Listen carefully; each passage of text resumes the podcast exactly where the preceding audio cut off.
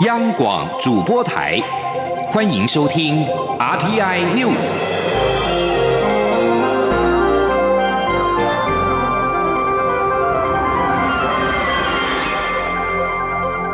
听众朋友您好，欢迎收听这节央广主播台提供给您的阿天 News，我是张顺祥。蔡英文总统今天出席指南宫活动时致辞表示，感谢国人在过去一年配合防疫，并说明台湾不仅守住疫情，经济表现也非常亮眼。他指出，台湾精神就是不怕挑战，有韧性。他希望大家能够继续和政府一起努力，做好防疫，拼经济，天助自助，一定可以拼出好成绩。请听央广记者欧阳梦平采访报道。大年初九是玉皇大帝诞辰，蔡英文总统上午特地到台北指南宫出席玉皇上帝圣诞礼斗大法会圆斗典礼。蔡总统在致辞时表示，他前来指南宫参拜，除了要帮国人祈福求平安，也感谢所有乡亲在过去一整年配合防疫，像是宗庙暂缓活动，大家一起戴口罩，忍受生活的不便，才能防疫有成。今年过年也能安心出游。总统指出，去年台湾除了守住疫情，纾困与振兴措施也都发挥效果。台湾的经济表现不止连续两年是亚洲四小龙第一名，去年的成长领先已开发国家，股市也表现强劲。今年开春便冲上一万六千点。他希望大家能和政府一起继续努力。他说：“今年还有很多资金陆续会到位，我方也上修了我们经济成长率。”希望有机会升到四百分之四以上的成长率，所以我要拜托大家，和政府一起努力，继续把防疫做好，一起来拼经济。台湾人的精神就是不怕挑战，有韧性。我相信天助自助，我们一起团结打拼，天空就会庇佑我们，我们一定可以。总统最后也向神明祈福，希望保佑台湾风调雨顺，尤其希望雨能够下在最需要的地方。他也向乡亲们拜晚年，祝福大家牛年行大运，平安健康顺利。中央广播电台记者欧阳梦平在台北采访报道。同样出席指南宫活动的前总统马英九，正好跟蔡英文总统错身而过，没有碰面。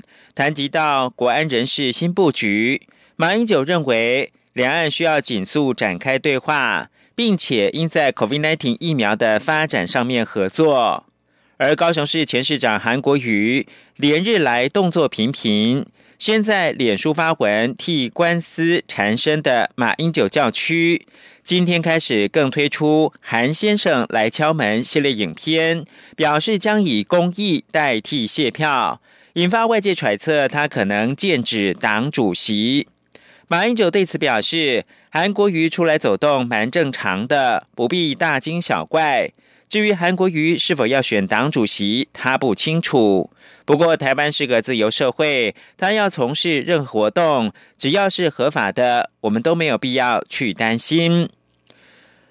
总统府公布国安人事调整的最新布局，行政院长苏贞昌今天表示，过年期间，蔡英文总统曾经告诉他这样的规划。他尊重蔡总统的职权，也非常的支持。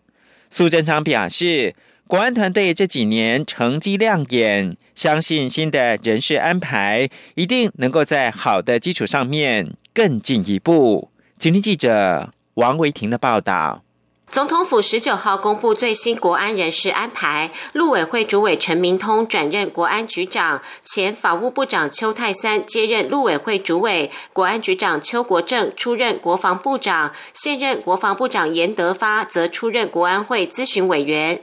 对于新出炉的国安布局，行政院长苏贞昌二十号受访时表示，蔡英文总统过年时告诉他最新的国安人事布局，他尊重蔡总统的职权，也很支持。时，希望在蔡总统领导下，新的布局能国泰民安。苏贞常说：“这一次有关国安团队人事的调整，啊，总统在之前就有跟我讲他的构想，在过年期间也跟我谈他的布局，我都很尊重总统的职权，也很支持总统的决定。相信这几年来，在蔡总统领导下，我们看到国安团队做出很大的成绩，不止守住国家安全，并且和各国展开紧密的关系。新的布局一定能在既有好的基础上更进一步。两岸经验都很丰富的陈明通与邱泰三分别执掌国安局和陆委会，外界解读这是否代表政府要对中国示出善意？对此，苏贞昌表示，政府一直希望与中国有很好的互动，希望中国能够看到台湾很希望跟周边各国友善交往，也希望能够维护区域的和平与安全。蔡总统的布局也都秉持这个原则安排。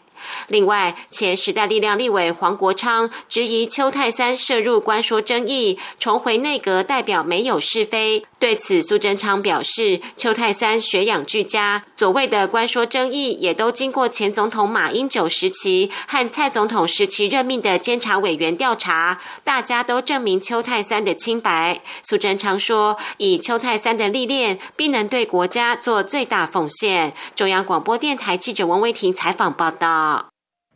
国民党主席江启臣今天在脸书发布竞选党主席参选的宣言。江启臣表示，改革没有回头路，从一开始就任的生存，到体制的调整，一直到邀请社会支持力量回到国民党的壮大，他不是国民党复兴之路的过渡者。而是立志以无私初心，为国民党在二零二二与二零二四大选找出最能够胜选的对象，扮演国民党重返执政的造王者。江启臣表示，他将投入今年国民党主席的选举，争取党员的支持，带领国民党重返执政。江启臣表示。打好二零二二年胜选基础，赢回二零二四年大选全民信任，是国民党未来最迫切的政治目标。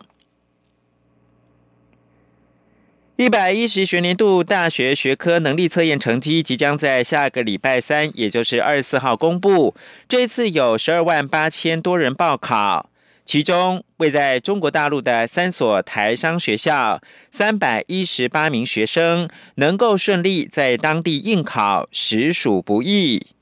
大考中心表示，感谢教育部、陆委会、海基会以及当地台商协会的大力协助，还有事务人员的牺牲奉献，来回居家检疫，才能够突破重重关卡。让这三百多名考生不需要专程返回台湾考试。请记者陈国维报道。受到两岸关系及双边有不同防疫规范的影响下，去年十月后，外界关注位于中国大陆的台商学校能否比照往年设置英听及学测考场，以避免学生需要两度专程返台应试，光是来回居家检疫两次就要耗时达五十六天。教育部表示，这次有三百四十五名台商学校学生报名英听，三百一十八人报考学测。教育部协调相关单位，秉持几项原则，包括试题及答。案卡往返运送由该中心或承办大学人员全程随身保管，往返通关过程不拆封，以及不假手外人担任事务与监视工作，以兼顾防疫措施及考试的公平性。大学入学考试中心主任周兆明则提到，无论是音听或学测的工作人员，每项考试都是分两批作业。第一批人员包含作业时间、来回居家检疫以及自主健康管理，就要花费四十一天。很感谢这些工作同仁。的牺牲奉献。大陆考场其实在这一次疫情的状态底下，呃，真的完成是非常非常不容易。那当然，在这一个部分，就大考中心的立场，我们是非常感谢教育部，还有陆委会、跟海基会，还有三所台商学校，跟当地的台商协会，真的帮了我们很多忙。从这个过程当中，我们也学到了很多的经验。教育部说，三所台商学校在教育部的持续支持与辅导下，教学环境与品质明显提升，学生人数也逐年成长。这个学年度共有四千九百六十一人，这几年也有近五成学生返台升学，教育部都有确保返国衔接就学权益。中央广播电台记者陈国伟台北采访报道。麒麟菜是台湾海域常见的大型海藻。除了是海产店常常提供的餐桌菜肴，也是生产保养品以及食品卡拉胶的重要原料。由于生产卡拉胶的过程会产生大量的藻渣，大都是丢弃，没有再利用。农委会水产试验所利用多重水解的技术，将藻渣进一步利用。提炼出的 GABA 一般被认为能够舒缓紧张的情绪、帮助睡眠等。目前也正准备寄转给厂商开发运用。请听央广记者陈林信宏采访报道。麒麟菜是台湾海域常见的大型海藻，尤其以东北角最为常见。春季至夏季为盛产期，除了作为餐桌上的菜肴，也是生产保养品及食品的重要素材——卡拉胶的原料。生产卡拉胶的过程会产生大量的藻渣，一般厂商大都会丢弃，不会再利用。然而，这些藻渣含有多糖、酚类或色素等机能成分，都是属于可再循环利用的材料。农委会。水产试验所配合循环农业的重点政策，提升麒麟菜的附加价值，将生产卡拉胶剩余的麒麟菜藻体，透过多重水解技术分解为乳酸菌可再利用基质，生成 GABA，并将其发酵产物进一步生产出保健食品素材，让麒麟菜藻渣华丽转身。水产试验所水产加工组研究员易从凯说。卡拉胶萃取完了之后，它是把它里面的卡拉胶的多糖给取出。那因为藻类里面的多糖有很多成分是没有办法被完全分解的。那那些比较难被分解的糖，就是大部分是网状结构的多糖，它就会残存下来，然后就会留在那个藻渣的部分。对，那我们是把这个剩下的这些藻渣的这些成分，来进一步做一个利用，这样。水师所也指出，根据联合国国际劳工组织的调查，心情忧郁是本世纪职场工作人共同的隐患。而康健指数调查，二零一九年在台湾也约有九成的民众处于心情紧绷的压力状态。透过创新技术研发的藻类发酵物，不仅能够深度利用海洋资源，研发出含有藻类氨基酸 GABA 的产品，更可以应用于舒缓快节奏生活所带来的紧张情绪及压力。中央广播电台记者陈琳信鸿报道。国际新闻：白宫发言人沙奇十九号证实，白宫经济顾问迪斯致函台湾，希望解决汽车晶片短缺的问题。他并且表示，经济与国安团队已经直接跟制造商联系。至于是制造商是哪一家，沙奇并没有说明。路透社日前则是引述白宫官员的说法报道，表示迪斯致函经济部长王美花，感谢台湾出力协助解决美国车用半导体短缺的问题。沙奇也证实迪斯致函台湾的官方。而经济部长王美花也有相关证实。至于传言，美国总统拜登将签署行政命令，指示国安跟经济团队对半导体、高容量电池、医疗用品跟稀土等关键的供应链展开审查。沙奇也表示，这是正在进行的工作，不是今天，但是会很快。美国媒体披露。与迪斯在国家安全顾问苏利文和美国车商供应商会面之后，美方就正式找上了台湾。美国汽车业正仰赖白宫催促外国的晶片制造商跟政府供货给美国。最后关注的是非洲斯瓦蒂尼的国王恩什瓦蒂三世十九号表示，他在一月间使用了台湾赠送的抗病毒药物之后。